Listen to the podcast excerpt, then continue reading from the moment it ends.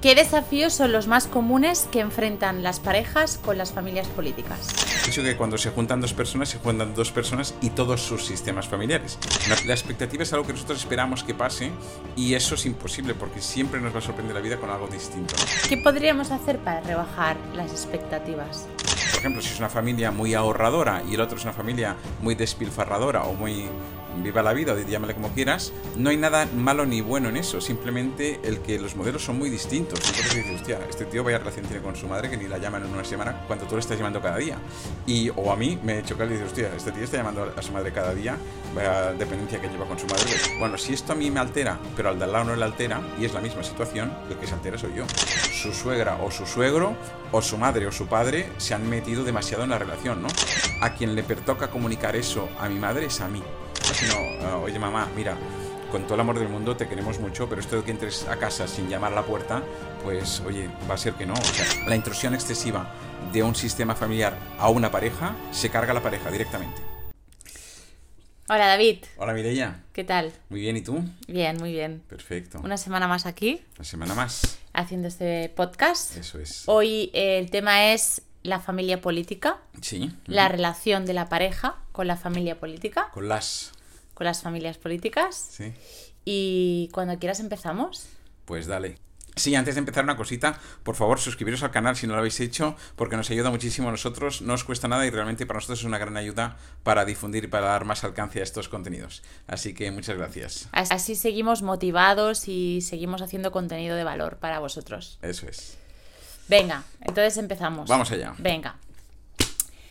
Vale, voy directa a la pregunta. Venga. ¿Qué desafíos son los más comunes que enfrentan las parejas con las familias políticas? Ah, sí, sí, empezamos ya directos. Ah, yo creo que los desafíos más comunes son aquellos que tienen que ver con las expectativas que le pone uno a la familia política del otro, fruto de los filtros, de los filtros, de las creencias que uno lleva de su propia familia. Quizá serían estos, pero bueno, ya ahondaremos un poco más. Es que, claro, quizá tendríamos que poner un poco en contexto algo que damos por hecho, pero que muchas veces no, no, es tan evidente, ¿no? Que es el hecho que cuando se juntan dos personas, se juntan dos personas y todos sus sistemas familiares. Una persona que llega a tu vida, llega a tu vida con el bagaje que tiene además de todo su sistema familiar y todas las personas que le acompañan, ¿no? Entonces ahí hay unas inevitables ah, diferencias en modelos de creencias, modelos de, maneras de ver la vida, y eso choca, sobre todo porque las expectativas de uno muchas veces son muy locas y pretende que el otro vea o que la otra familia vea la vida como la ve la tuya, ¿no? O tú mismo.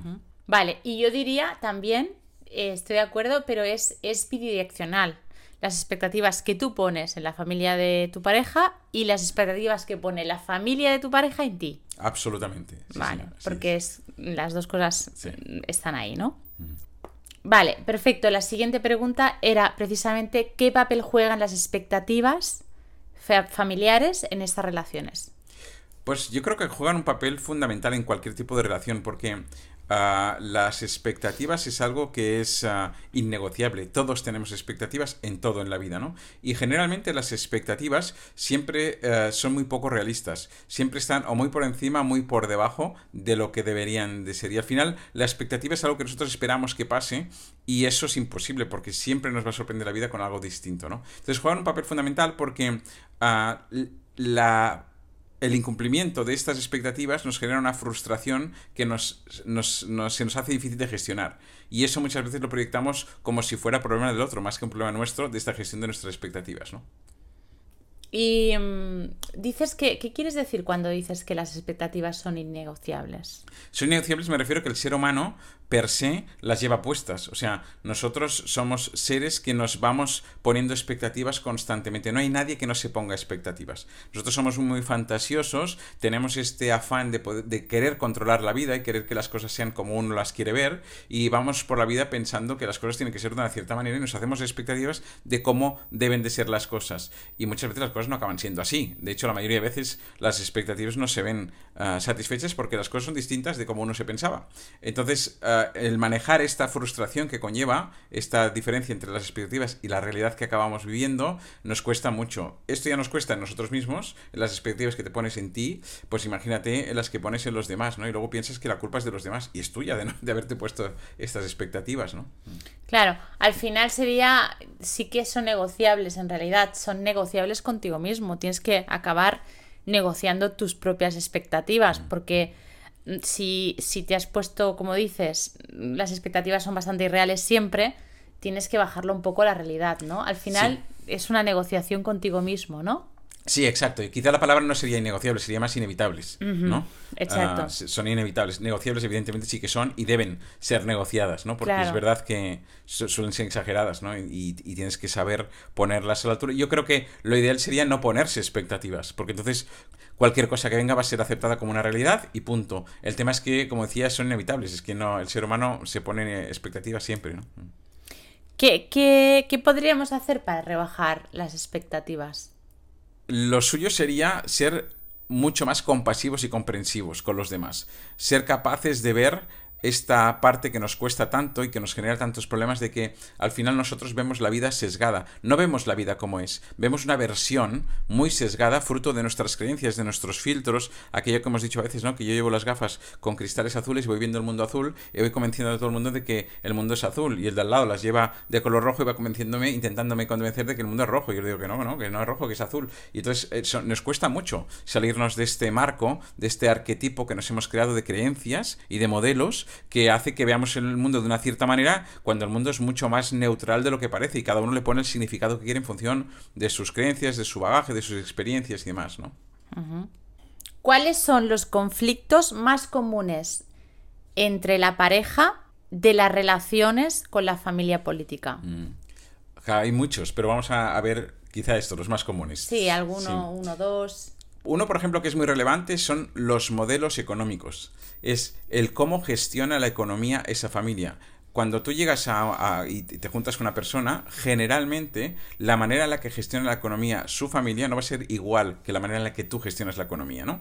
Entonces, ah, por ejemplo, si es una familia muy ahorradora y el otro es una familia muy despilfarradora o muy viva la vida, llámale como quieras, no hay nada malo ni bueno en eso, simplemente el que los modelos son muy distintos, entonces cada uno pretende defender el suyo como el bueno y no permitir que el otro, y claro, obviamente cuando se genera una unión de entre dos personas hay que encontrar ese encaje para que de, esos dos modelos acaba, acabe apareciendo un tercer modelo híbrido ah, en el que se respete lo que se debe, lo que quieran respetarse unos y otros respecto a lo que han heredado de unos y otros. Lo suyo sería hacer un análisis muy profundo de qué es lo que me interesa de mi modelo y es positivo y bueno, y qué puedo aprender del modelo del otro, que a lo mejor es súper positivo y súper interesante para mí también, ¿no? Pero no solemos hacer eso, solemos encerrarnos en nuestro modelo, intentar defender la muerte e intentar criticar el otro. Entonces, el tema económico para mí, clave. El tema ideológico también. La ideología, una familia de izquierdas, de derechas, nosotros vivimos en Cataluña, familia independentista, una que no la sea, ah, el tema ideológico, el tema religioso, ¿sabes? El tema de creencias al final, de cualquier tipo. Pero se pueden ser creencias incluso desde un punto de vista deportivo, ser una familia madridista y una barcelonista, ¿sabes? En nuestro caso, en España, ¿no? Entonces, ah, cualquier divergencia a nivel de modelos de pensamiento va a generar esos conflictos. Y luego, sin duda, también otra cosa importante que para mí yo creo que incide enormemente es el hecho de los modelos educativos, el cómo educamos a los hijos, ¿no? Las madres y las suegras suelen interferir de manera muy directa en cómo deberíamos de educar a los hijos. Y entonces, claro, si te lo dice tu madre, a lo mejor lo aceptas mejor, pero si tu suegra te está diciendo cómo tú deberías de, educar, eso suele generar bastantes problemas. Y como estos, vamos, es que no acabaríamos, ¿sí? Y estos, estos temas, por ejemplo, que has dicho que mm, son los que nos generan, eh, los que nos generan en la pareja conflictos como pareja, ¿no? claro. Esto lo podemos llevar a la pareja. Claro, porque al final el tema es este que cuando uno se junta con otra persona, de golpe vive cosas que no está acostumbrado a vivir, sobre todo las primeras relaciones. Cuando ya estén unas cuantas relaciones, a lo mejor ya vienes un poquito más curtido. Pero, ¿qué te diría? Vamos a buscar un ejemplo en nosotros. Por ejemplo, cuando nosotros empezamos a salir juntos, tú eres una persona que llamas cada día a tu madre, ¿vale? Yo soy una persona que la puedo llamar una vez por semana o cada 10 días. Eh, y, nosotros tenemos un modelo de, relación de familia que yo considero que es sano, para nosotros es sano, porque estamos bien correctos, pero corre mucho el aire, como bien sabes, ¿no? Ah, eh, en, el, en el tuyo hay una relación mucho más estrecha en el sentido, por ejemplo, con tu madre. No es ni malo ni bueno, ni lo mío ni lo tuyo. A lo mejor me sirve a mí lo tuyo para quizá estrechar más vínculos porque lo veo interesante y en el tuyo para quizá dejar más aire porque también puede ser interesante. O no, cada uno al final tiene que estar donde se sienta cómodo y, intentar ver si lo del otro le puede servir para nutrirse, para aprender de algo, pero inicialmente seguro que choca. Seguro que tú empiezas y dices, hostia, este tío vaya relación tiene con su madre que ni la llaman en una semana cuando tú le estás llamando cada día. Y, o a mí me choca y dices, hostia, este tío está llamando a su madre cada día, vaya dependencia que lleva con su madre. Entonces, eso es lo que hacemos de manera inmediata, de manera automática, y no, si no pasamos por ese filtro, decir, bueno, cuidado, porque una cosa es mi modelo, otra cosa es un modelo, tan respetable es uno como el otro, tan bueno es uno como el otro, tan, o tantos defectos tiene el uno como el otro, y al, final se trata de eso, decir, bueno, ¿qué, puedo aprender yo del otro? Que esto es lo bonito, ¿no? Un poco. Mm. Muy interesante todo esto. Bueno, tengo que decir que yo no llamo ahora cada día a mi madre. Cuando nos conocimos la llamamos. Pero cuando nos sí, antes sí. Y yo la llamo lo más. Que sí que tengo, lo que sí que tengo es contacto con ella, aunque sea por WhatsApp diario, mm. prácticamente sí. Y yo la llamo más y ahora. Y lo pienso seguir haciendo así. Bien hecho, claro que sí. No, no, si yo no lo juzgo en absoluto, ni ya, sabes, ya sabes que lo respeto absolutamente. Pero que yo la llamo más de lo que la llamaba, mm, supongo que gracias también a, la osmosis que, que, he tenido contigo. Es decir, que al final eso es lo bonito, poder retroalimentarse el uno del otro, ¿no? Mm. Vale, ¿y cómo podemos em, mm, abordar eso de una forma constructiva? Todos estos conflictos que nos surgen en la mm. pareja. La herramienta clave es la de siempre, es la comunicación, ¿no? Hablarlo mucho. Ah, hablar con tu pareja de aquello que te rechina desde lo que tú sientes, no desde atacar al otro, ¿no? Si decir, si cuando sucede esta situación, cuando sucede esta situación yo me siento un poco extraño, me pasa esto, uh, intentar verlo desde este punto de decir, bueno, ¿qué me pasa a mí con eso? Más que intentar juzgar eso que pasa, ¿no? Porque lo que decimos, al final tampoco sabemos muchas veces todo el bagaje que hay detrás de esa familia. Al final nadie hace nada porque sí y ningún sistema familiar hace nada porque sí. Todo lo que han construido lo han construido para ir pensando que era lo que buenamente, eh, lo que era mejor para ellos y para sus familias, fruto de lo que habían heredado, de lo que, ¿sabes? Entonces, eso, máximo respeto, mucha comunicación, ¿no? Y poderlo hablar muy abiertamente sin necesidad de enfadarse ni de engancharse, ¿no? Entre la pareja, quieres decir entre la pareja por esta parte de entender que el otro no va a ver como tú la familia. Y ya no te digo cuando se genera una familia entre la pareja, que empiezas a tener hijos y generas tu propia familia, fruto de esos dos modelos familiares, que cada uno lleva sus creencias. Entonces hace falta mucho amor, mucha empatía, mucha compasión, compasión comprensión, para poder llegar a, generar desde el amor ese modelo común que se nutra de lo mejor de cada uno de los modelos y que descarte también lo tóxico de cada uno de los modelos, que no hay aquí aquello que se dice de las familias disfuncionales, yo no creo que haya familia funcional. O sea, todas las familias disfuncionan por algún lado. pero, pero no pasa nada, es simplemente que todos venimos con muchas heridas y bagajes y historias de vida y de nuestros ancestros que han condicionado nuestros modelos familiares y aquí no hay modelo familiar sano y el que se crea que lo, tenga que lo tiene sano lo tiene claro, ¿no? O sea, todos tenemos cosas que revisar y que podemos ah, mejorar respecto a lo que tenemos heredado y cosas agradecer enormemente de lo que hemos heredado y que debemos aplicar a, nuestros modelos de familia, creo yo, ¿no?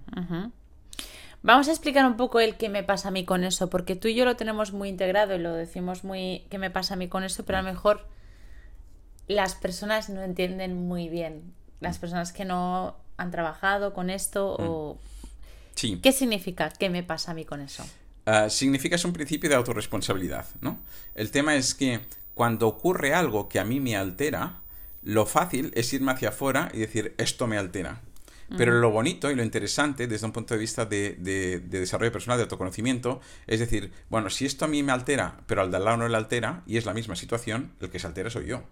Si hay tres personas, una se altera, otra poco y otra nada, el tema no es la situación, el tema es cada uno de nosotros cómo experimentamos eso. Entonces, lo interesante aquí es ver qué me pasa a mí con eso, porque eso es lo que me va a permitir crecer y desarrollarme y analizar, ah, vale, es que yo lo estoy viendo así porque tengo un modelo muy rígido que me, me condiciona para verlo de esta manera, o lo veo así porque tuve una herida de no sé qué tipo, de algo que viví, ah, y ahora me hace que esto lo vea así, pero las cosas son mucho más neutrales de lo que parecen. Al final el significado se lo ponemos nosotros. Entonces, cuando algo te altera, si tú eres capaz de hacer ese ejercicio de, en lugar de decir eso me altera, decir, bueno, ¿qué me pasa a mí con eso? Me lo llevo a mi campo, decir autorresponsabilidad, a partir de ahí yo puedo ver, ¿vale? ¿Qué partido tengo que revisar de por qué a mí eso me altera y a otras personas no les altera, ¿no?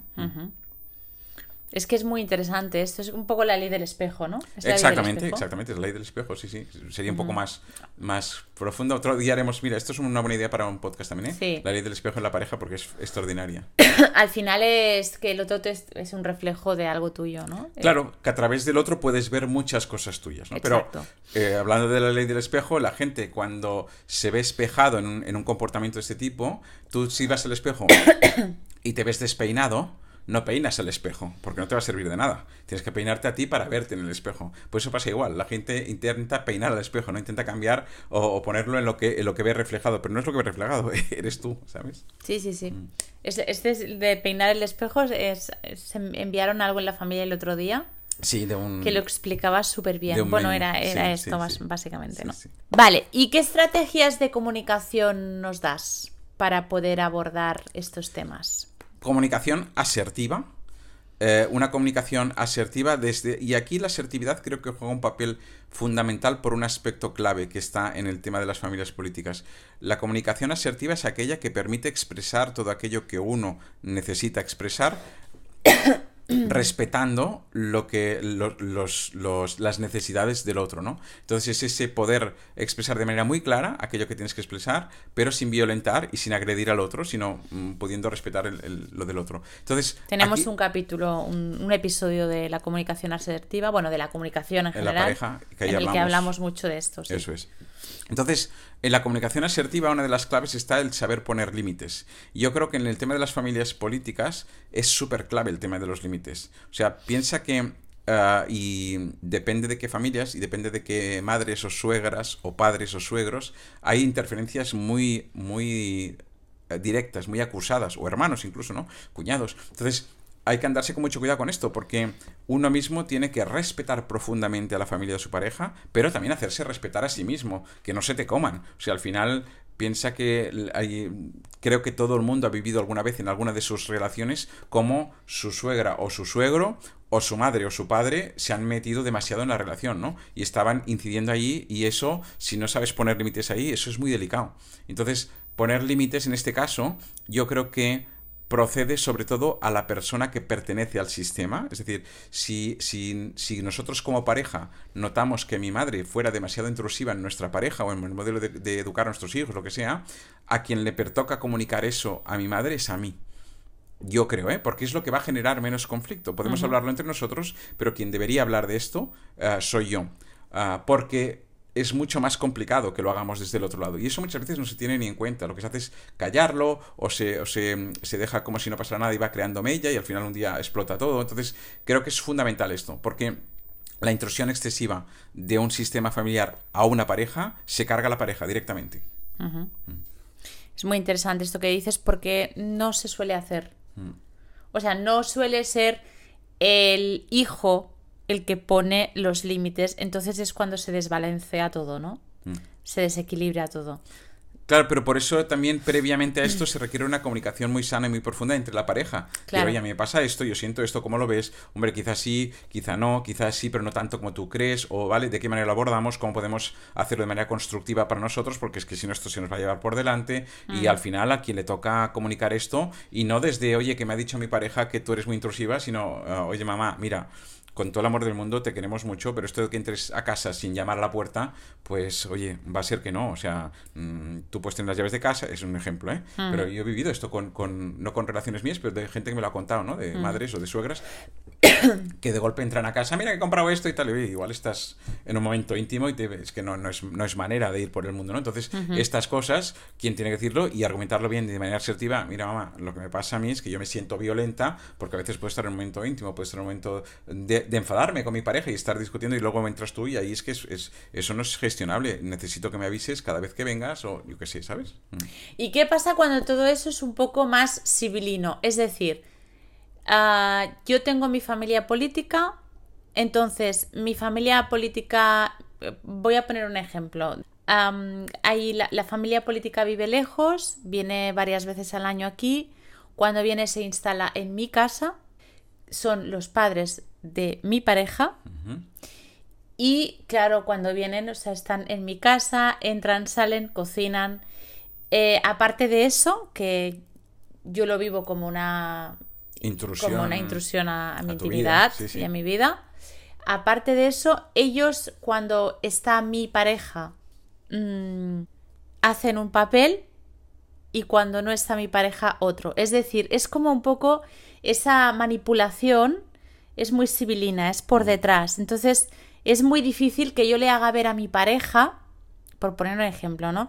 Es muy, porque conozco casos así, que, que su madre eh, me está jodiendo. La vida. ¿Sabes? Ah, Que, que está ahí metiéndose en todo, pero cuando su madre está, está y él y está mi pareja delante, no es así. ok. Yo te digo como yo lo gestionaría, ¿no? Ah, y sería más cabrón que la madre aún. Yo lo que haría sería grabar en audio. ah, pondría el móvil a grabar mientras estoy con la madre para luego ponérselo a mi pareja si es que mi pareja no me cree y si es que el comportamiento es radicalmente distinto realmente cuando él está presente o cuando no está presente. Para que salgamos de la subjetividad y sea una cosa totalmente objetiva. Es decir, mira, solo escucha este audio y cuéntame tú si lo ves normal y si ves que es un comportamiento coherente y lógico y si ves que es lo mismo cuando tú estás que cuando no estás. Y ahí se acaba la discusión, por ejemplo. Pero sí que es verdad que ahí hay algo importante detrás de todo esto que creo que es, es importante remarcar. En cualquier relación de pareja donde hay obviamente la, la relación con los sistemas familiares ah, inevitable y muchas veces necesaria y muchas veces sana y que aporta y que es súper positiva, ¿no? Pero a veces puede torcerse o lo que sea. Ah, una vez más, tenemos que hablar muy claramente. Yo si tuviera una pareja que mi familia, la familia de mi pareja vive lejos y que una vez al año viene a mi casa y se instala 15 días o un mes en mi casa, ¿no? Que es un poco lo que me comentaba. Varias veces al año. O varias veces al año, yo vería inevitable el hablar de manera muy clara con mi pareja y decir, vamos a establecer unas reglas. Vamos a establecer unos modelos de funcionamiento y, y oye, y se los tienen, los tienen que aceptar. O sea, si vienen ellos a mi casa, tienen que aceptar mis reglas que voy a poner conjuntamente con mi pareja. Y quien comunicará estas reglas va a ser mi pareja con su familia. Es decir, está perfecto, me encanta que vengáis, de hecho es una gran ayuda y nos encanta que vengáis, pero hay varias cosas que igual que en vuestra casa, vosotros tenéis vuestras reglas, no vendré yo a cambiaros vuestras reglas, en mi casa nosotros ponemos nuestras reglas y no os tenéis por qué ofender, sino que simplemente nosotros tenemos que funcionar de la manera que vamos funcionando porque así querremos que vengáis mucho y que estéis siempre que queráis aquí, que os podamos acoger cada año durante muchos años. Pero si no, se va a torcer la cosa y se va a complicar y nos perjudicáis a nosotros como pareja. Yo lo daría así de abierto con mi madre. Así que cada uno tendría que, que ver cómo lo comunica, pero al final yo creo que esto es súper importante porque a veces es inconsciente. A veces Mm. viene esa familia y no se da cuenta. Y creyendo que ayuda está jodiendo la vida de, de- de la Sí, gente. sí, suele ser así. Suele ser que la familia piensa que ayuda. Pero si yo Pero lo- realmente lo que no hago es hacerle la comida cada día, ya, pues que no necesito que me hagas la comida cada día, ¿sabes? a Claro, lo mejor no claro. lo sé. Entonces, Sí, ah, sí. bueno, es hablarlo abiertamente y de manera sana, constructiva, positiva. Ya te digo, primero entre la pareja, acordar muy bien las reglas entre la pareja y luego transmitirlo. Decir, oye, ya que tenemos un modelo de relación que es un poquito especial, porque ah, cuatro veces al año viene tu familia y se instala en casa y está aquí tres semanas y es fantástico y para los niños y los abuelos, lo que sea, pero obviamente hay que establecer unas reglas y hay que establecer qué es aquello que a mí me violente, yo me siento mal, ¿sabes? Ver qué es lo que a mí me cuesta, me rechina y intentar, pero por otro lado, también es verdad que, que, bueno, al final tu pareja viene con su bagaje y si su familia está lejos y viene algunas veces, igual no tiene que venir tanto tampoco, es que cada, cada modelo es su mundo y cada pareja es su mundo y cada, ¿sabes? Entonces es una cosa que tienes que negociar con tu pareja, pero yo creo... Claro, pero en, en- el igual no tiene que venir tanto, está el... Es que tus padres siempre están ahí, tú los ves siempre, yo no los veo nunca, ¿no? Porque ahora te lo he dicho desde, desde, desde la posición de la nuera, digamos. Pero la posición del hijo es muy difícil también, porque posiblemente esta chica, o sea, yo, vamos a poner, se lo digo a mi pareja, mi pareja realmente ve gran parte de lo que yo le digo que es así, porque una vez tras otra, tras otra, tras otra, vas viendo cosas, por más sibilinos que sean y más por detrás, ¿no? Se, se van viendo las cosas. Tú vas viendo, como hijo, conoces también a tus padres. Eh, es muy complicada también esa, esa posición, ¿no? Porque es- estás entre tus padres y tu pareja. es la más complicada esa figura en ese conflicto. Claro. Pero al final, la vida es una cuestión de autorresponsabilidad de qué quieres tú en la vida. ¿Quieres joder la relación con tus padres un poquito o la de tu pareja? Pero una de las dos se va a quedar jodiendo, si, de alguna manera. O sea, no vas a poder satisfacer a todo el mundo, porque intentando nadar y guardar la ropa y siendo condescendiente con todo el mundo y escondiendo la cabeza bajo el halo, haciendo ver que no pasa nada, al final eso acaba petando. Con lo cual, ¿qué prefieres? Es que al final ya sé que es incómodo, pero hay que afrontarlo, es que no queda otra. Y si no, pues haz terapia con un terapeuta que esté especialista en comunicación y que te ayude a ver cómo puede exponer eso. Pero no puedes hacer ver que no pasa nada y dejarlo pasar. Entonces, sí, de acuerdo, es la parte más complicada porque muchas mm. veces incluso se encontrarán en los dos frentes, ¿eh? porque habrá cosas que no las verá tan relevantes, decir, hostia, es que mi pareja se pone como una cabra por eso, mm. pero al final tampoco hay para tanto, ah, porque pensará que realmente no hay para tanto, pero no hay que pensar esto, hay que pensar, bueno, si a esa persona que es mi pareja le fastidia, a ver cómo puedo hacer yo para ayudarla, para porque al final a mí me interesa que esté bien con mis padres, que mis padres estén bien con ella, que yo esté bien con todos y demás, ¿no? Vale, o sea que al final los límites saludables son fundamentales a la hora de manejar estas situaciones. Yo creo que son, igual que hemos dicho muchas veces que las relaciones de pareja, uno de los problemas que hay es que no se explicitan suficientemente los límites muchas veces, de poner claros cuáles son los límites, de establecer ese marco, ¿no? Pues en las relaciones políticas de familia política también pasa. O sea, hmm cuando tú vas a ver a tu familia política o tu, pareja va a ver a tu familia política, ahí también tiene que haber unas mínimas reglas internas de saber un poco si yo ah, resulta que a ti te encanta con tu familia hacer sobremesas de seis horas hasta las nueve de la noche, ¿vale? Y yo con dos horas ya tengo suficiente y me encanta estar con tu familia dos horas, pero seis no, pues yo tengo que ser capaz de poder explicitar esto y en un momento dado también decir incluso, ah, oye, busquemos espacios en los que tú te vas a comer con tu familia. y haces estas sobremesas y otros espacios de los que yo vendré a comer con tu familia, pero que estaremos dos, tres horas y luego nos vamos. Y no pasa nada, es que hay que poder eso, negociar con estas partes para que todo el mundo encuentre su encaje ahí, ¿no? Yo al menos lo veo así. Sí, sí, sí. Lo que pasa es que se dice fácil y es, es muy complicado. Es una de las cosas más complicadas que hay, yo creo, ¿no? Manejar esas cuestiones.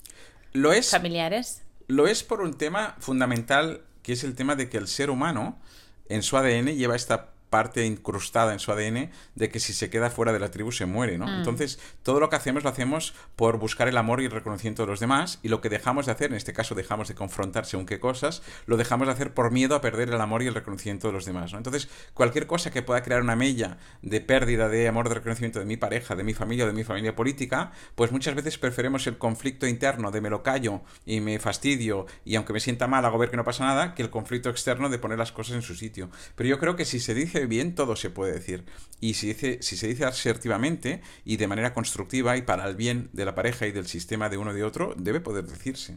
¿Crees que influye ser hombre o mujer? Ahora me voy a meter en un... Fregado, guapo. fregado. ¿Crees que influye ser hombre o mujer a la hora de experimentar estos conflictos con la familia política? ¿Crees que lo viven diferente, lo experimentan diferente? Por la experiencia, por lo que has visto. Mm. No debería de ser así, pero venimos de un bagaje cultural que probablemente tenga ah, afectaciones de género, pero no debería de ser así. Estamos hablando de personas, o sea, no debería. Pero sí que es verdad que, fíjate que hay algo que se dice, uh, como era ese dicho que se dice mucho en, viene, bueno, en España se dice mucho, que es el tema de que quien casa, quien casa a un hijo gana una hija, ¿no? Ah, y quien casa a una hija pierde un hijo, algo así. Algo así, sí. Bueno, algo bueno ah, pero que tiene que ver un poquito con eso, ¿no? Con ese apego enfermizo a veces de la madre con el hijo, de la madre con la hija. Ah, bueno, yo creo que no debería, pero probablemente afecte, sí. ¿En qué podría afectar? ¿En qué crees que podría afectar? No sé, no, mm, yo, yo también creo que no debería, pero lo que yo veo es que las mujeres Em, lo viven mucho peor que los hombres.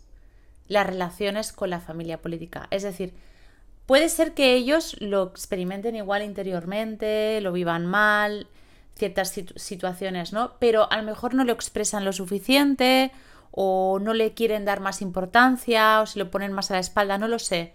Pero sí que veo, o sea, la realidad es que yo veo mucho más a las mujeres con estas quejas que a los hombres.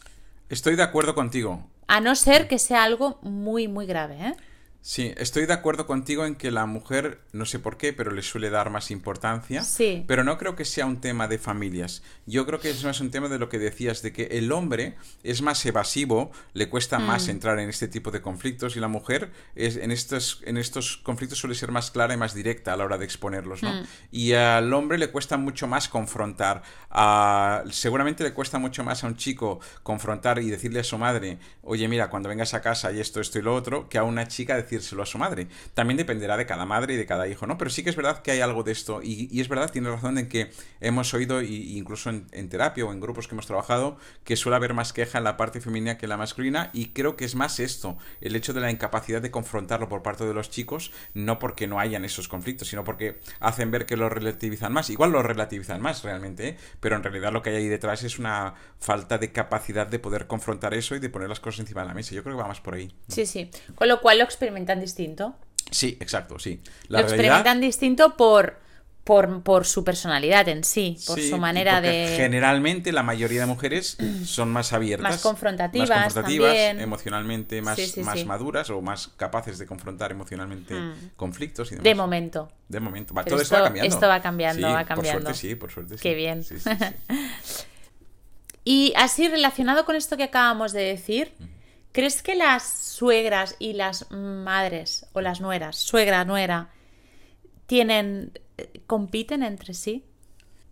No, sí que es verdad que es súper interesante este, esto que comentas porque seguramente no es políticamente muy correcto hablar en estos términos, pero es una realidad que es así. Ah, esa competencia que hay a veces, incluso celos, y que pueden llegar a ser celos muy enfermizos, entre la mujer y la suegra respecto al hijo, ah, no suelo verlo igual respecto al suegro y mm, eh, al suegro y, a- y al, y al chico respecto a la mujer. ¿Me explico? Entonces, eh, sí que es verdad que hay algo ahí ah, que no sé qué es exactamente, ¿no? Que es esa competencia, ¿no? Que hay, que existe a veces entre, entre, que es, que es, es que no querer verlo es esconder algo que existe. O sea, ¿quién no ha visto ah, en sus propias carnes o en carnes ajenas esto alguna vez? Es que es algo que existe y es innegable que existe mucho más entre mujeres que entre hombres. Quizá también por lo propio, ¿eh? por lo que decíamos de que el hombre no, no ha tenido esa madurez emocional, no lo sé. Pero sí que es verdad que en esa parte la mujer es más compleja en este sentido, emocionalmente hablando. Creo que esto me, me está viniendo ahora sí. Creo que podría ir por porque mm, podría pasar porque la mujer eh, durante décadas y años y siglos ha sido la familia ha sido su Feudo. su eje central en la vida ha sido su eh, su parte central de la vida. Porque ahora que me estabas diciendo esto estoy pensando que por ejemplo en los hombres pasa mucho en las empresas. Es decir, en, en las empresas que hay muchos hombres, hay mucho ego. Y ahí sí se ve muchísima competitividad entre los hombres. ¿Puede ser? Sí, Que eh, no se ve, por ejemplo, en el seno familiar. Mm. Sí, seguramente es como que el, ese feudo que tú dices que es cierto que durante siglos ha existido, en, eh, que, la, que, el- que la familia era como el feudo de la mujer, eh, en el hombre era más hacia afuera, ¿no? Y la competitividad es más acusada a lo mejor en el hombre en otros lados. Sí, puede ser. Que también hay competitividad entre las mujeres, ¿no? Pero quiero decir, si nos vamos un poquito hacia atrás, hacia la historia, la mujer viene de mm, mi centro es la familia y el hombre, mi centro es el trabajo. Entonces, yo me, o sea, el hombre no le he dado tanta importancia, ¿no? En la, en, en la familia, en la competitividad, pero la mujer sí, porque era... Eso y, y me está viniendo también otra parte, que es el tema de que el vínculo afectivo de la madre con su hijo, generalmente hasta ahora ha sido así, ahora también por suerte está cambiando, pero pasaban muchos más meses y años de, de- de- de vínculo afectivo cercano las madres con sus hijos que los padres con sus hijos. Con lo cual, ese vínculo tan sólido entre madre e hijo, ah, luego es como que se ve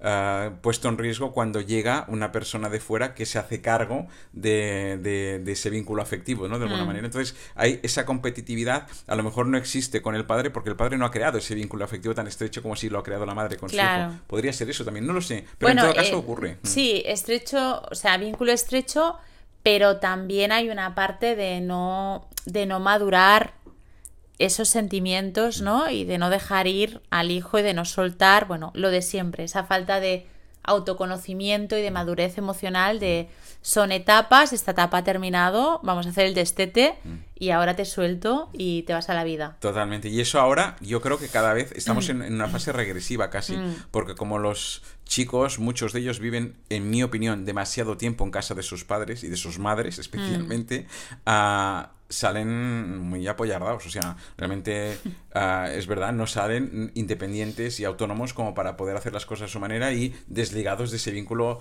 ah, materno, ¿no? Muchas veces. Entonces, ahí mm, yo creo que eso genera mucho problema también porque tendrían que ser personas en este sentido más maduras, más independientes, más autónomas y entonces ya, habrían roto ese vínculo y serían capaces de crear vínculos más sanos sin tener ese vínculo tan enfermizo con su madre, a lo mejor, ¿no? Sí, sí, es, es interesante.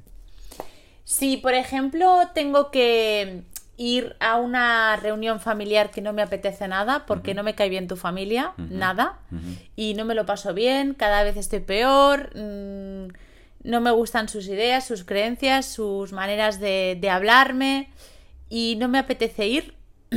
Te agradezco que me lo digas porque yo te veía la cara y no sabía bien, bien lo que era y ahora te agradezco que te hayas dicho con esta franqueza el hecho de que... No, no, no, no. No, pero imagínate, ¿no? ¿Qué pasa eso? Que hay mucha gente que le pasa, mm. por ejemplo, yo qué sé, si te pasa, si estás en una imagínate que estás en una situación así y tu pareja ya tiene conocimiento de esto, mm. ¿vale? Pero es su familia. y eso hay que comprenderlo. ¿Qué haces?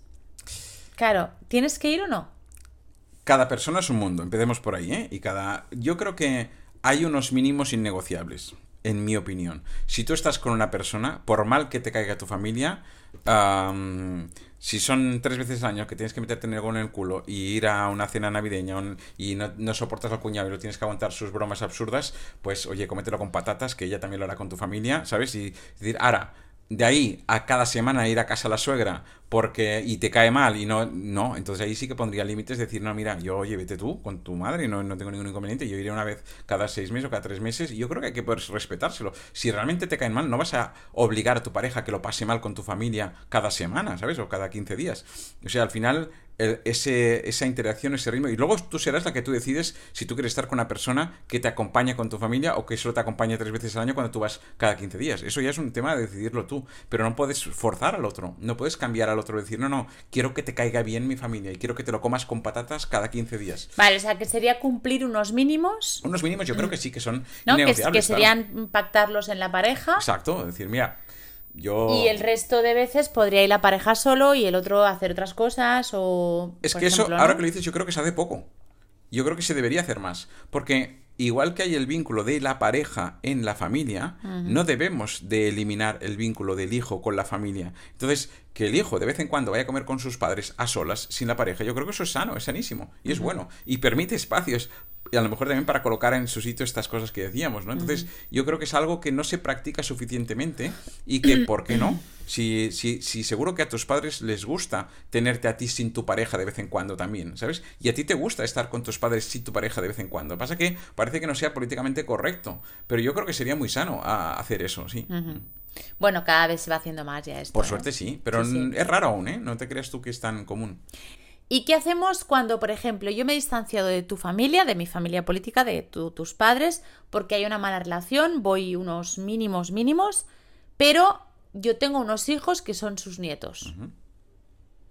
¿Qué hago? O sea, es decir, yo estoy dividida y siento que, no, que son sus nietos, que tienen todo el derecho a conocerse, a estar juntos, etcétera, a compartir pero yo estoy, no sé qué hacer. O sea, no, no sé cómo, si llevárselos, si no llevárselos, ¿qué hago?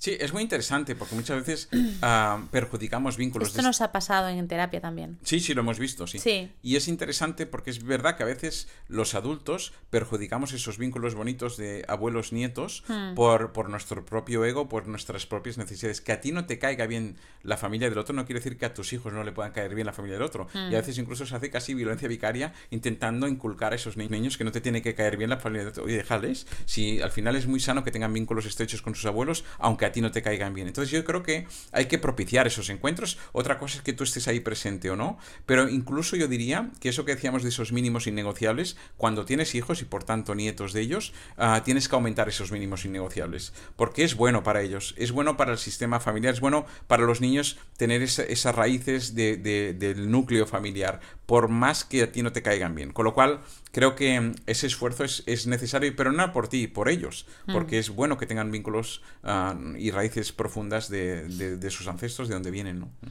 Yo estoy completamente de acuerdo con esto. Mm. Sí, sí. Creo que se merecen eh, eso, conocerlos, ¿no? Y después ellos, ya decidirán. De adultos, con su criterio, ya verán la parte que sí, la que no, la que esto. Pero yo creo que sí. Eh, imagínate todo lo contrario, darte cuenta que cuando ya se te han muerto tus abuelos, que tu madre te privó de disfrutar de tus abuelos por sus locuras de sus creencias. Tiene que dar por saco bastante también. Es mucho, es preferible que ellos conozcan lo que hay, Exacto. disciernan ellos lo que quieran discernir y tengan pues su criterio ¿no? propio. Obviamente estamos hablando de situaciones más o menos normales. Si estamos hablando de cosas súper tóxicas, no, claro. dos abuelos que, que, se peguen, pues ahí evidentemente ahí sí que tomarían... Pero en, circunstancias más o menos normales. Sí, sí. Sí, circunstancias normales que por lo que sea tú no encajas, por afinidad, por ideología política, por religión, exacto, por mil cosas, ¿no? Sí, sí, sí. Vale. Eh, decía Bergedinger que el padre de las constelaciones familiares que si aceptabas a tu pareja lo aceptabas con todo. Se refería a todo, su familia, sus antepasados, su historia, sus heridas. ¿Qué opinas de eso? Estoy 300% de acuerdo. ¿Cómo explicarías eso así, un poco más actualizado? Eh, no, yo creo que simplemente es esto tan sencillo. ¿Qué, es eso? ¿Qué significa eso? Eso significa que una persona no viene sola, que a veces pensamos que una persona viene sola, una persona viene sola, viene con todas sus experiencias de vida, con todas sus heridas, con su sistema familiar, y tú si quieres a esa persona y si aceptas a esa persona y quieres compartir vida con ella, tienes que tener en cuenta que hay esa parte que viene en el lote. Y ahora cada vez más, a veces vienen con hijos. Ah, de otras relaciones, ¿no? Entonces, eso forma parte de su existencia. Y si no, no te metas ahí. Pero mm. meterte ahí y creer que eso no forme parte es locura. Y es mm. generación de conflicto y al final va a acabar con la relación. Con lo cual, sí que es, mm, es verdad que es muy interesante porque muchas veces no se tiene suficientemente en cuenta, creo. Es muy, muy importante, es fundamental, yo creo es aceptarlo desde, desde el amor, ¿no? Es, es, muy difícil de explicar esto. Es que yo creo que. Es un trabajo muy profundo. Es difícil de explicar, pero es fácil de vivir si hay amor de verdad. Hmm. Cuando tú quieres de verdad a una pareja, cuando tú realmente estás enamorado de una persona y la quieres eh, con locura, aceptas automáticamente su sistema, aceptas sus hijos si los tiene, aceptas sus heridas con cariño y tratas de sanarlas y de, cuidarlas. Entonces, cuando hay amor, todo es fácil. Cuando se actúa desde el amor, todo es fácil. Cuando se actúa mm. desde el ego, todo es complejo, ¿no? Mm. Entonces, al final lo que tenemos que construir son relaciones basadas en eso, en el amor verdadero y en personas que realmente tengas ese vínculo sano de que, joder, estoy súper bien con esta persona y también que la acepto íntegramente por lo que es. Que, una vez más, aquí se vale que suceda esto y que al cabo de tres años ves que hay cosas que quizá no, y luego ves que es que realmente no, y luego ves que es que para nada, y bueno, entonces pues decidir separarte de esa persona. Pero lo que no puedes pretender es mantener ese vínculo estrecho con esa persona, que sea tu pareja de tu día a día, y que no quieras saber nada ni de sus hijos, ni de su familia, que eso también lo he visto a veces, ¿no? Yo no, yo me junto contigo, pero de tus hijos no quiero ni verlos, ¿no? Eso no es. O sea, vamos, no te metas ahí porque vas, vas a salir escaldado, ¿no? Sí, sí, totalmente. Hablando de los hijos que llegan, que es un gran tema también y un, muy interesante, cómo manejar los conflictos con los hijos que no son tus hijos. Con los hijos de tu pareja. Súper interesante porque ahí hay algo que es ah, muy a tener en cuenta, que es el hecho de el vínculo paterno-materno-filial genera muchas veces un amor ciego. ¿No? Que esto está muy bien explicado también, pero, por, no liarnos. El amor ciego es ese amor que no obedece a razones y que hay cosas que, porque es tu hijo, es que como es tu hijo, se las consientes, pero visto objetivamente desde fuera, dices, a ver, mm, eso, ¿sabes? Entonces, eso genera muchos conflictos, ese amor ciego muchas veces, ¿no? Entonces, cuando tú viene una pareja contigo que tiene hijos tienes que tener en cuenta ese factor de que va a tener ese amor ciego, seguro, en algunos momentos, que tú podrás intentar a lo mejor hacérselo ver de vez en cuando si, si, lo, te lo permite, pero que va a estar ahí, ¿no?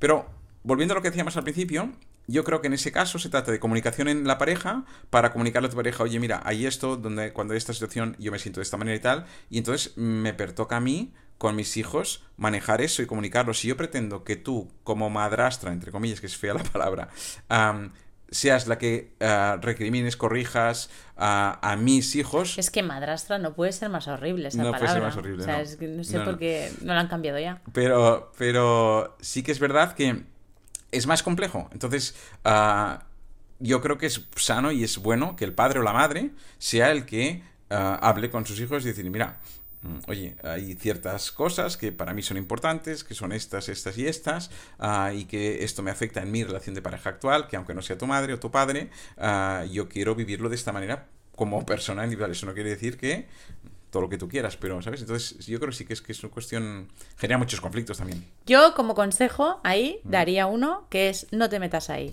No te metas ahí. O sea, vas a salir perdiendo siempre. O sea, como tú has dicho, el amor ese es ciego. Mm. Y los dos están ciegos. Y desde su ceguera van a ver las cosas como no las vas a ver tú. Nunca las vas las vas lo vas a poder equilibrar. Nunca vas a equilibrar eso. Mm. Ellos están en su vínculo y en su ceguera, entre comillas, ¿no? Y tú estás en tu historia, con tus egos y tu historia, tus heridas y tus, tus cosas. y sin el vínculo. y sin el vínculo ese, con otro vínculo, pero no con ese. Entonces, no te metas ahí. O sea, yo es algo que me costó mucho de aprender porque he tenido un par de veces eh, relaciones con, hijos, o sea, con, hijos que no eran míos, de, mi pareja. Y mm, por suerte ya cuando llegué aquí ya, ya venía aprendidita de, otro, de otra experiencia y aprendí también mucho, ¿no? Desde la línea esta de Bergelinger, porque en, aquel momento es como me lo, me lo enseñaron a mí y me fue muy bien. Eh, había una terapeuta, una terapeuta que siempre decía, ellos estaban primero. Porque Bergelinger tiene muy en cuenta el orden, ¿no? La jerarquía. La jerarquía de los que llegaron primero. Y así es en todo, en todos los sistemas. Igual que los padres, los hermanos, el hermano mayor, el hermano pequeño. Entonces, ella me lo decía mucho, ¿no? Yo decía, ay, siempre me está diciendo lo mismo, ¿no? Pero fue como un mantra que a mí me, me sirvió mucho. Es decir, esto no quiere decir que yo no tuviera razón en muchas de las cosas que yo exponía ¿eh? en la relación de pareja. De hecho, al final se acabó, se acabó terminando también uno de los motivos porque también había ahí una relación enfermiza, tanto con la ex como con los hijos. Entonces, cuando haya relaciones enfermizas, eh, sale ahí, ¿no? Mm. Porque es que no... Pero eso de ellos estaban antes es muy importante tenerlo en cuenta. Mucho, mucho. Y ahí... Se puede leer sobre Bergelinger que... es muy interesante. Explica mucho sobre esto. Pero la frase creo que explica muy bien, sí. Ah, y ahí, claro, has abierto un melón que es un melonazo, que ahí ya creo que no es universalizable como para hablarlo y dar consejos, pero esa parte de la familia política que ya no son los hijos que trae tu pareja, sino la madre de los hijos de tu pareja, ¿no? Y cómo relacionarte con esa... La madre de los hijos de tu pareja ah, o el padre de los hijos claro. entonces porque eso es familia política también de es, es, la ex de tu pareja o el ex de tu pareja no sí. como que eso no deja de ser familia política hmm. porque forma parte de su sistema no sí, pero cómo relacionarte tú con eso es súper delicado también ¿eh? es un tema claro y depende yo ahí ya creo que considero que depende mucho de cómo hayan cerrado la pareja las cosas Totalmente. O de las cosas no resueltas que tengan entre ellos, o a lo mejor uno está ya bien y el otro todavía no. Del tiempo que haga que, que se rompió esa pareja. Hay muchas. Pero sobre todo de cómo ellos dos se relacionan. Mm. El cómo ellos dos se relacionen mm. va a influir directamente en tu relación. No influir, va a determinar. Sí, sí, totalmente, totalmente. Sí sí sí, Entonces, si es una relación muy enfermiza, muy tóxica. No, ahí sí que ya te diría lo que dices tú, salte de ahí porque es que vas a salir escaldado siempre. Sí, sí, no, te metas ahí. ni en eso ni en el de los hijos. O sea, ya, ya sufrirán. ¿Sabes qué voy sí, De todas maneras, también es verdad que puede haber incluso cambios que, que, se exijan por el hecho de que tú empiezas una relación con otra persona. Y te pongo un ejemplo, porque esto lo hemos visto, al menos yo lo he visto también y tú lo habrás encontrado. No es lo mismo la relación que tú puedas tener con tu ex que compartes unos hijos y demás, si estás solo, has dejado tu relación, estás solo y tal durante un tiempo, a cuando tú empiezas otra relación. Claro. Yo creo que ahí hay que ser delicado, hay que ser cauto. Ah, imagínate, te pongo un caso muy extremo, ¿eh? pero imagínate que tienes a tu ex a 200 kilómetros y cuando vas a por los niños, pues ya para no volverte el mismo día te quedas a dormir ahí, ¿vale? Ah, que no hay absolutamente nada ya con tu ex, estás sola, tú estás solo y tal. Eso lo veo admisible y no pasa nada si tú no tienes una relación, pero si tienes una relación con una pareja, por ejemplo, para mí no cabe. Es, es, es complicar las cosas, es, es, es Mm, poner arena en los engranajes, ¿sabes? Mm. Entonces, ah, son cosas interesantes que no se suelen hablar porque son incómodas, pero que son importantes también, ¿no? Mm. Sí, sí, sí, totalmente. Vale, David, pues si quieres hacemos el roleplay, ¿ya? Venga, vamos al roleplay. Venga. Pues mira, el roleplay que he pensado es, eh, nosotros tenemos unos hijos de 6, 8 años, 6, 8, 10, y si, pongamos que siempre que van a casa de tu madre, pues ella les hace carne empanada, patatas fritas, mm, fritos, ¿no? Muchos fritos, así les da postre, postres de chocolate y, yo considero que esto no es sano porque estoy en el mood de la comida sana y claro, y en casa comen muy bien, entonces a mí no me parece bien que coman esas cosas que tampoco lo veo así, ¿eh? Realmente, pero vamos a ponernos, porque yo creo que de vez en cuando una carne empanada está, me la como yo también. Pero bueno, eso, ¿no? Vamos a poner que... que y entonces yo te, planteo la situación, ¿vale? vale. Un poco... como un poco mosqueada. ¿Vale? Venga. Joder, es que otra vez he ido a buscar a los niños a casa de tu madre eh, hoy y otra vez habían comido lo mismo. ¿Que lo mismo que de qué? Pues, ¿cómo que de qué? Pues lo que les hace tu madre siempre. Siempre. Ya, pero ya lo hemos hablado muchas veces. Pero, oye, a ellos les encanta, ¿no? Sí, claro, les encanta, pero tampoco es plan de que estén comiendo siempre carne empanada, patatas fritas, macarrones con un montón de queso gratinado ahí por encima. es que, claro, los niños en casa comen muy bien. ¿Quieres decir que no te da envidia? no, pero no, pero tienes que tener en cuenta que son excepciones, que tampoco van cada día allí, que oye, una vez por semana, una vez cada 10 días que están allí, a los niños van encantados, la mujer le hace ilusión hacerles estas cosas que a ellos les encanta, eh, yo creo que es un capricho. ya, pero es que luego se me desequilibran, luego están en casa y me están pidiendo toda la semana lo mismo. Es que en casa de la yaya, es que en casa de la yaya con mis chuches, es que en casa de la yaya, porque luego está tu padre detrás con las chuches, con el fuet, ¿sabes? Karen, y no no, me los, me los destorota y después no quieren patata hervida con verdura, ni pescado. No, no, es que antes la patata y el... Pero es que tu madre siempre les da eso. ¿Vosotros en casa qué comíais? No, hombre, no. no sé. No, lo que pasa es que yo creo que es eso, que es que actúan como abuelos, no como padres, ¿sabes? Si tuvieran que ser padres y estar ahí cada día, seguramente no lo harían así. Pero no, entiendo, entiendo tu inquietud, ¿eh? Ah, yo se me ocurre que lo que podríamos hacer, si te parece bien, es eh, reunir a los niños y explicarles, y explicarles que entiendan que aquello es una excepción, pero que como no se pongan las pilas para en casa hacer lo que tienen que hacer, tenemos que hablar con la yaya para que no les haga ese tipo de comidas y que les haga la verdura y ya les haremos nosotros las patatas fritas cada 10 días. Entonces, ah, igual así podemos, ah, ¿sabes?, solventar el tema del conflicto, pero es que me sabe mal también por, por los abuelos ah, sacarles eso que yo sé que les hace mucha ilusión tanto a ellos, tanto a unos como a otros, ¿no? Ya, pero es que tus padres comen muy mal. David. Ya, pero es su vida, oye. Para lo que les queda de estar en el convento, ¿sabes? Ah, ya, pero es que mira, lo estamos haciendo en casa. Me está costando muchísimo implementarlo en casa. Ahora las escuelas también lo están haciendo, les están quitando la carne, les están poniendo más pescado, más verduras, y luego van allí y todo es jauja tú, ¿sabes? Entonces, claro, luego cuando nosotros nos vamos así más días que a veces nos vamos y se los dejamos ahí, están una semana entera comiendo. No, ya, ahí sí que quizás es un poco distinto. Pero, pero yo creo que es lo que te digo, si al final lo que te preocupa es esto de que los niños luego recuperen el equilibrio en casa y tal, sería quizá lo suyo hablar con ellos y explicarles que entiendan que es una excepción cuando van ahí, pero que luego en casa tienen que ponerse las pilas y comer lo que tienen que comer, porque si no, no les dejaremos que en casa de los abuelos coman eso. Vale, pues hablas tú con ellos, porque yo ya estoy harta de decírselos y, o sea, siempre estamos con la misma cantaleta. Yo si te parece... Hablas tú con ellos. Si te parece, yo hablo primero con ellos y luego le hacemos la sentada a los cuatro y, y lo ponemos encima de la mesa para dejarlo sellado, ¿vale? Vale, y después, cuando nos vayamos eh, la semana que nos vamos siempre, que nos cogemos los dos, que se quedan allí todo. Le pediremos que sea una cosa más habla, Habla con tu madre. porque a mí tampoco me va a hacer mucho caso, ¿sabes? tu madre. Me comprometo, me comprometo a hablar con ella. ¿Hablas con ella y se lo dirás? Sí, se lo diré, sí. ¿Qué le dirás? le diré que cuando estén varios días sí que necesitamos que sea una cosa más equilibrada, que entendemos la excepción de cuando van un día, pero que luego... Luego van a hacer lo que quieran, ¿eh? Ya lo sé, ya lo sé porque ya los conoces, pero bueno, te dirán que han hecho una cosa y habrán hecho otra.